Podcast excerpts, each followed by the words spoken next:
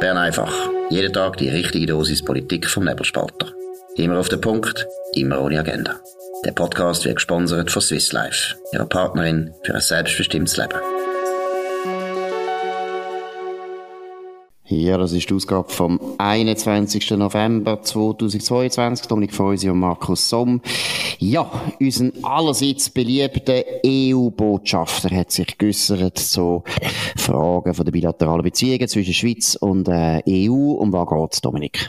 Ja, ist ein grossartiges Interview in 20 Minuten. Ich tu das unten dran verlinken. Er sagt, wir werden immer Nachbarn und Freunde bleiben. Das ist so ein bisschen das Triggerwort bei mir. Immer wenn die von, Freund, von freundlich redet, dann sind sie eben nicht freundlich und das kommt dann schon klar raus. Eben, er sagt, äh, die Schweiz können nicht den Fünfer und Zweckli haben, sie können nicht Rosinenpicken machen, oder? Ähm, was ein völliger Quatsch ist, weil sie haben ja das auch unterschrieben. Sie hätten jetzt nicht müssen unterschreiben, wenn es Rosinenpicken war. Aber das Verrückte ist, dass er äh, rechtfertigt den Rausschmiss von der Schweiz aus ähm, Horizon Europe, dem Forschungsprogramm, und er sagt eben, das können wir halt nicht. Wir müssen, wir müssen halt äh, Türkei, wo ein Beitrittskandidat ist, wir eben aus äh, logischen Gründen, sagt er, besser behandeln als die Schweiz. Und das ist lustig, weil vor drei Jahren hat der damalige Chef vom äh, Botschafter Mavro Michalis etwas ganz anderes gesagt, nämlich Horizon Europe hätte nichts zu tun mit den institutionellen Fragen.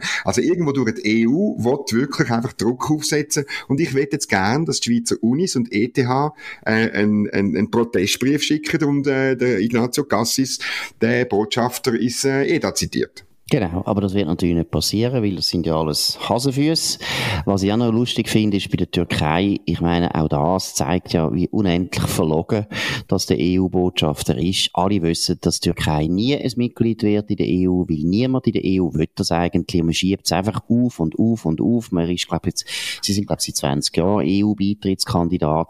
Also, ist eine totale Zumutung, dass er uns überhaupt vergleicht mit Türkei. Und Türkei ist eben genau auch ein Land, wo eigentlich immer ein Drittstaat wird bleiben, so wie die Schweiz. Also das Argument zieht überhaupt nicht.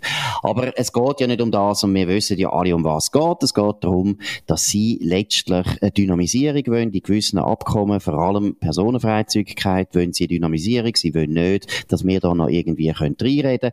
Ganz grundsätzlich würden sie gerne alles dynamisieren. Und das ist ein Interessengegensatz, der sich einfach nicht auflösen Er wird dann nie mehrheitsfähig äh, lösbar sein in der Schweiz und deshalb sind alle die Gespräche und alle die Interviews, irgendwo sind die auch ein bisschen aus der Zeit gefallen. Ich weiss nicht, wie du das siehst. Das ist ein bisschen so, oder? Es gibt halt, ähm, ja, bei sehr vielen Leuten, und zwar links und rechts, äh, auch bei der Gewerkschaft und so, äh, merkt man eben, es geht am Schluss um die demokratische Mitbestimmung, oder? Also wenn wir natürlich ähm, wichtige Sachen, nicht nur technische Bestimmungen, sondern wichtige Sachen einfach nachvollziehen, dann können wir eigentlich nicht mehr richtig darüber abstimmen. Dann können wir nicht mehr selber entscheiden. Darum hat der Pierre-Yves Meyer gesagt, ich will Lohnschutz machen in der Schweiz. Um das ist es ihm gegangen. Und auf der bürgerlichen Seite sagt man, wir wollen die Frage von der Unionsbürgerrichtlinie in der Schweiz regeln und nicht in Brüssel. Also am Schluss geht es um die Frage Demokratie oder nicht. Und das spüren sehr viel, außer natürlich die EU-Turbos, oder? Die haben das Gefühl, sie können dann weiterhin mitbestimmen, weil sie schon jetzt eigentlich äh, zweimal pro Woche auf Brüssel fliegen. Genau, und der Punkt ist natürlich auch, dass die EU, und das glaube ich ist das Wichtigste gewesen, bei dem Rahmenabkommen, wo gescheitert ist, und zwar eben auf beiden Seiten gescheitert ist, muss immer wieder betonen, die EU hat faktisch zuerst abgebrochen und nachher haben wir auch noch abgebrochen. Also es ist ganz ja. eindeutig, beide Seiten haben gemerkt, wir finden keinen Kompromiss, es ist nicht möglich. Vielleicht ist wirklich auch kein, kein Kompromiss möglich, weil die EU eben meiner Meinung nach da halt schon auf Maximalpositionen beharrt. Und der Punkt ist doch, dass die EU einfach gemerkt hat, die Schweiz wird nie mehr ein EU-Mitglied. Und das ist seit dem Brexit natürlich noch viel klarer geworden. Und deshalb gibt es ja keinen Grund mehr, dass man speziell freundlich wäre mit der Schweiz, sondern man wird einfach normale Machtpolitik betreiben. Und bei uns ist man noch nicht so richtig, meiner Meinung nach, auf die Welt gekommen. Eben zum Beispiel Horizon finde ich immer noch, dass wir uns da wahnsinnig blöffen lassen, anstatt dass wir schon lange würden, die Gegenmaßnahmen auch ein bisschen kommunizieren. Wir machen es ja. Wir machen ja Abkommen mit anderen Ländern, aber wir machen es unglaublich freundlich und überhaupt nicht offensiv. Ja, und vor allem die Universität und die EPFL macht nichts, oder? Stichwort Brexit ist ein, ein gutes Stichwort. Übers Wochenende hat Liam Fox, das ist ein, ich glaube, ein ehemaliger Handelsminister, wenn ich es richtig im Kopf habe, vom Vereinigten Königreich gesagt, ja, man könnte den Schweizer Weg gehen, um die Probleme mit dem Brexit äh, zu lösen. Und auch dann, oder, die Europhile in der Schweiz haben sofort aufgejubelt, gesehen, äh, der Schweizer Weg, sogar die Briten machen den, oder? Leider, heute Morgen äh, schreibt der Telegraph, Rishi Sunak engulfed the new Brexit row as he insists Swiss-style EU deal is off the table. Also eine kurze Strohfeuer von der Hoffnung von gewissen Leuten und es ist leider schon wieder vorbei. Ja, und das ist auch völlige Fehlinterpretation, weil ein Rahmenabkommen, wo bei uns ja jetzt nicht äh, kommt, ein Rahmenabkommen kommt eben genau für England auch nicht in Frage. Das ist ja der Hauptstreitpunkt gewesen, auch zwischen Theresa May und ihren Konservativen, dass genau, genau die Dynamisierung hat die EU ja auch probiert bei England und bei England ist es eben auch nicht gegangen. Und der Ansatz von der EU, dass sie über den Binnenmarkt können die Einheit erzwingen und jedes europäische Land auch noch reinzwingen, der Ansatz ist ist einfach gescheitert und das wissen sie eigentlich und umso dümmer tun sie. Gut, dann gehen wir jetzt zu einem ganz anderen Thema, wo man auch nicht vorwärts kommt. Das ist die Klimakonferenz, wo jetzt äh, am Wochenende zu Ende gegangen ist. Eigentlich erst am Samstag, es hätte schon am Freitag zu Ende gehen. In Sharm el-Sheikh in Ägypten. Was sind da die wichtigsten Ergebnisse, Dominik? Ja, eigentlich kein Ergebnis ist das wichtigste Ergebnis. Also natürlich hat man weiterhin äh, irgendwelche Sachen beabsichtigt und das vollmundig erklärt. Ich muss jetzt sehr verkürzt darstellen. Ich verlinke, was der Peter Morf gemacht hat. Äh, der Titel von seinem Kommentar ist für die Galerie und ich glaube, das trifft relativ gut. 44.000 Teilnehmer sind auf Sharm el-Sheikh äh, gefahren. Man hat das auch gesehen. Der Flugzeugverkehr ist ziemlich heftig gewesen. Ja, und es ist halt, äh, man, man macht halt immer noch auf, auf Katastrophen. Man redet von Klimahölle, wo wir jetzt dann gerade drin sind, nächstes Jahr wahrscheinlich. Und ähm, äh, das Verrückte ist ein bisschen, dass die Leute, die, sagen wir, Klimawissenschaftler sind, auch die wollen sein, die das Problem lösen. Und das ist einfach falsch, weil das Problem ist ja letztlich, es geht bei der Problemlösung darum, wie kann man Verhalten von, von Tausenden von Marktteilnehmern vielleicht mit Anreiz ändern, oder? Und ähm, falls es überhaupt möglich ist, müsste man das eigentlich Ökonomen überlassen. Genau, und vor allem ist es natürlich einfach, es ist meiner Meinung nach noch viel, noch viel banaler. Oder wenn du willst, 80 Prozent von unserem ganzen Energiebedarf wird heute gestillt, nach wie vor mit fossilen Brennstoffen. Es ist früher noch ein bisschen, wenig, ein bisschen mehr gewesen. Es ist praktisch nicht abgegangen in den letzten 20, 30 Jahren, seit man die Klimakonferenzen durchführt. Wenn man so viel Energie will ersetzen, dann sollte man halt auch eine taugliche Energie haben, wo man könnte, äh, brauchen dann. Und das haben wir nicht, weil Kernenergie wollen es nicht. Das wäre der einzige, die einzige äh, Energieform, die heute da ist, vorhanden ist, technologisch ausgereift ist, wo man könnte brauchen. Aber auch da hätte eigentlich Grenzen. Wir können das gar nicht ersetzen. Und seit 30 Jahren probieren die einfach so zu tun, als wäre das gar kein Problem und man muss nur reduzieren. Und jetzt würde ich sagen, in Ägypten ist einfach offensichtlich geworden, Indien und China, wo schon lange viel mehr emittieren als Europa oder Nordamerika, die wollen nicht, weil sie wissen, wir können nicht. Wir brauchen Energie. Genau. Und die Energie ist Kohle und Öl und Gas und sie ist nicht Sonne. Und Sonne machen wir nur für die dummen Europäer, damit die dummen Europäer das Gefühl haben, wir machen etwas. Und wir verkaufen denen noch die Solarpanels, äh, die gebaut werden äh, unter unglaublich schwierigen ökologischen Bedingungen. Aber die Europäer sind also dumm und zahlen das und machen nachher ihr ganzes Energiesystem kaputt. Und wir Chinesen sind die lachenden Dritten und auch die Inder sind die lachenden Dritten. Überhaupt, meiner Meinung nach, lacht jetzt langsam die ganze Welt uns und die Amerikaner aus. Und das schlimmste Ergebnis an dieser Klimakonferenz ist ja, dass wir Westler uns auf das einlösen, dass wir der Meinung sind, ja, wir müssen euch entschädigen, die armen Länder auf der Welt, müssen wir entschädigen für die angeblichen Schäden, die wir euch beigefügt haben, weil wir industrialisiert haben vor 200 Jahren.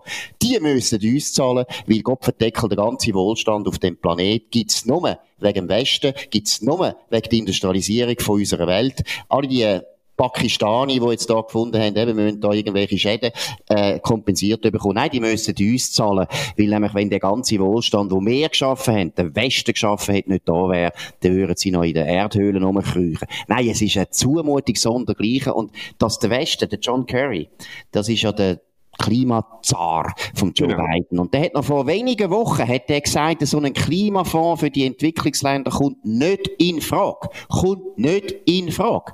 Jetzt haben sie nachgegeben, die Europäer haben zuerst, sind zuerst eingebrochen, nachher die Amerikaner. Und warum haben sie eigentlich nachgegeben? Weil sie genau gewusst haben, wenn die Klimakonferenz ohne jedes Ergebnis endet, wird das vielleicht sogar die letzte Klimakonferenz sein. Und im Westen und in Nordamerika gibt es ganz viele Politiker, vor allem linke Politiker, die nur davon leben, von dem Klima, Klima, von dieser Klimahysterie und deshalb braucht es die Klimakonferenzen. Und für das sind sie bereit gewesen, Milliarden von Geld wieder von ihren Steuerzahlern einfach in arme Länder zu schicken, wo man nicht einmal wissen, was die mit dem Geld machen. Die machen irgendetwas mit dem Geld. Es ist eine absolute Schande. Ja, die Grünen sind da immer sehr engagiert und ähm, die kommen mit dem Wochenende sind sie mit einem neuen Vorschlag.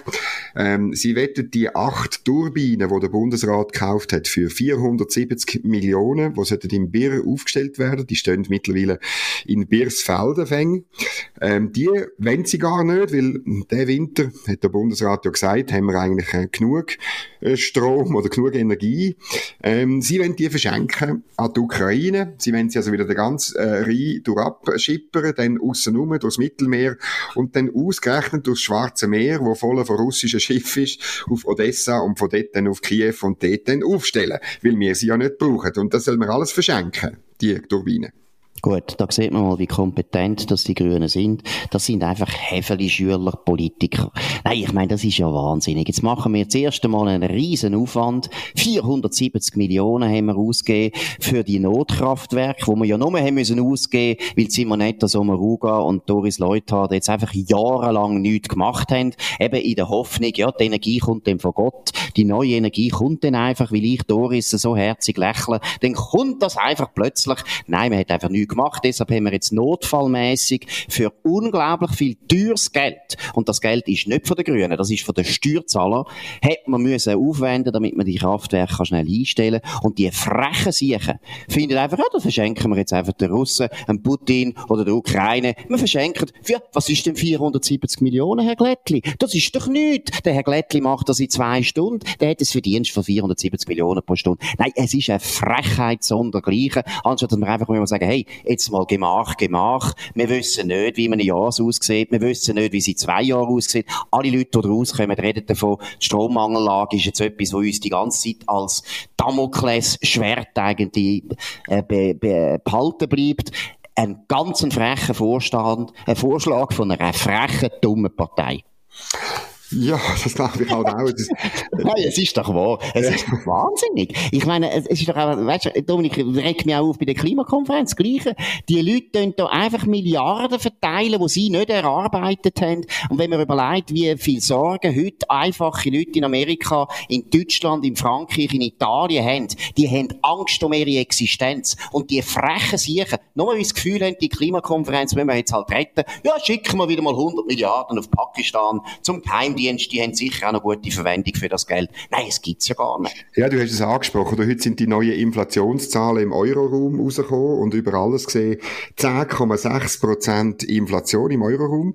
Das trifft Leute, die wenig verdienen oder auch der Mittelstand, der vielleicht ein bisschen etwas angespart hat, ganz brutal.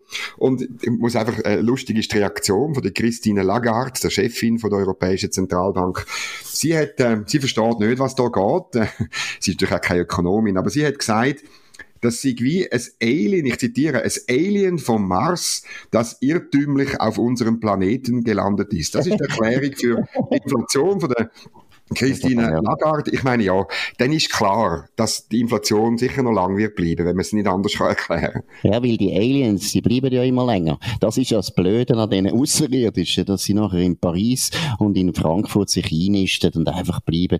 Nein, auch das natürlich Kapitulation, eine mentale Kapitulation, dass man einfach noch praktisch sagt, ja, das ist außerirdisch. Eben, früher hat man gesagt, das ist Gott, jetzt sagt man die Außerirdischen. Aber ich würde noch einmal schnell die Grünen noch einmal fertig machen. Ich finde, man sollte aufteilen, einfach die 470 Millionen, die wir da ausgegeben haben, einfach alle Wähler von den Grünen sollte man zur Kasse bitten, mal schauen, was das für einen Betrag gibt, wo die dann müssten zahlen, weil das ist eben, das ist eine Scheißpolitik auf Kosten von anderen Leuten. Gut, jetzt gehen wir noch zu einem anderen Scheißthema. Tut mir leid, Katar, die Weltmeisterschaft der Versager. Um was ist da, um was geht's da jetzt?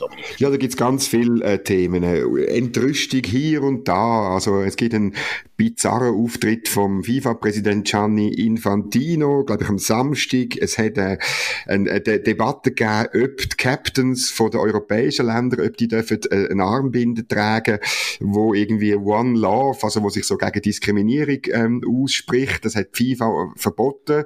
Sie hat droht damit, dass es dann gelbe Karten gibt und darum haben sich jetzt die, die Mannschaften gefügt. Aber das Allerschlimmste ist, Katar setzt jetzt also wirklich das Bierverbot im Stadion um und der Bier, ähm, der Bierlieferant, äh, die äh, berühmte Anhäuser Busch, wo Budweiser herstellt, amerikanische Firma, der gefällt das gar nicht. Sie hat äh, reagiert und sie hat jetzt einfach gesagt, ja gut, wir machen es so, ähm, das Land, wo Weltmeister wird, das kommt die ganze Produktion, die wir gemacht haben für die WM, einfach geschenkt über. Und das finde ich eigentlich noch gut. Das gibt ein riesen Besäufnis. Ähm, wenn das nicht eine Motivation ist zum Weltmeister werden, dann weiß ich auch nicht. Gut, das ist jetzt mal, die Kapitalisten sind jetzt auch noch grüne geworden, verschenken auch wieder Millionen von Franken, aber immerhin ist das ihr eigenes Geld, das ist ein bisschen der Unterschied. Nein, aber äh, sie wird immer meiner Meinung nach grotesker. Gut, ich glaube, die WM wird dann einfach laufen und sobald das, äh, die Wettbewerbe interessant werden, jetzt ist natürlich eine Vorrunde, die ist nicht so spannend, äh, dann werden die Leute wieder Fußball schauen und dann ist das politische Geschmäus vorbei. Aber ich muss wirklich immer sagen, die Rede von Gianni Infantino, das ist ein Tiefpunkt gewesen von, ich meine, Gianni Infantino ist auch noch ein Schweizer. Es ist ein Tiefpunkt gewesen der schweizerischen Geschichte seit 700 Jahren. So etwas Elends, Jämmerliches, Dummes, Feigs, Anbietern, das habe ich noch nie gehört. Also es ist unglaublich, dass das Bürstli, ich muss es nur so, ich kann es nicht anders sagen, geht auf Katar, hat dort schon Wohnsitz und so weiter und sagt, wir Europäer, wir Westler, wir sind eigentlich seit 3000 Jahren sind wir ganz schlimme, wir müssen uns eigentlich nur entschuldigen bei diesen hervorragenden, fortschrittlichen Ländern, wie zum Beispiel Katar, wo ja wirklich so viel gemacht hat für die Zivilisation, wo so grosser äh, äh, Rechtsstaat ist, Demokratie Demokratie, Kapitalismus, alles das in Katari haben das geschaffen und wir Europäer müssen uns jetzt entschuldigen. Das ist ein ganz ein frecher Sieg und ich muss ehrlich sagen, es ist unglaublich, dass der überhaupt wieder gewählt wird. Es ist nämlich so, er ist ja ein, der einzige Kandidat. Es ist, man sieht aber auch den absoluten Irrsinn von der Woke Ideologie. Er hat ja eigentlich eine Vogue-Rede gehalten, oder? Ich bin homosexuell, ich bin behindert, ich bin Katarer, ich bin Araber. Ich meine, der spinnt ja langsam. aber, aber es ist wirklich verrückt. Du kannst also eine Vogue-Rede kannst du voll drehen zu der grusigsten Diktatur und kannst die grusigste Diktatur mit Vogue-Vokabeln verteidigen. Ja, das ist natürlich so, weil ja die Vogue-Kultur sich nicht um Inhalt schert, sondern nur um, um Virtual Signaling. Also du, es, es langt, wenn du einfach signalisierst, dass du zu den Guten gehört, gehörst. Und genau das hat er gemacht. Er hat eben gesagt, er fühle sich als Wirtschaftsmigrant, er fühle sich als Katari, er fühle sich als Schwule und so. Äh, es ist komplett absurd gewesen. Realsatire vom Feinsten. Und, und, aber letztlich hat er nur das gemacht, die, die Woke-Rhetorik komplett bloßgestellt. Von dem her, ähm, muss ich sagen, gut gemacht, Gianni Infantino. Ja, und ich muss sagen, der Ruf von der FIFA ist, glaube ich, noch nie so endgültig zerstört worden wie unter dem Infantino. Also, es ist wirklich eine reife Leistung. Gut, schauen wir weiter, wie das geht mit Katar, mit der WM und ob da irgendwie auch irgendeine Vogue-Mannschaft nachher am Schluss noch Weltmeister wird und Bier darf trinken. Das sehen wir dann. Das ist es von Bern einfach dem 21. November 2022. Dominik Feusi und Markus Somm. Das ist der schnellst wachsende, konservative, bürgerlich-liberale Podcast von dem Land. Wir haben über 160.000 Abonnenten jetzt. Kommen auch, kommen auch hören. Könnt uns weiterempfehlen könnt uns abonnieren auf nebelspalter.ch, aber auch auf Spotify, auf äh, Apple Podcast und so weiter. Könnt uns hoch bewerten, das würde uns freuen. Wir sind wieder da für euch morgen zur gleichen Zeit auf dem gleichen Kanal. Habt einen schönen Abend. Das war Bern einfach, immer auf den Punkt, immer ohne Agenda. Gesponsert von Swiss Life, ihrer Partnerin für ein selbstbestimmtes Leben.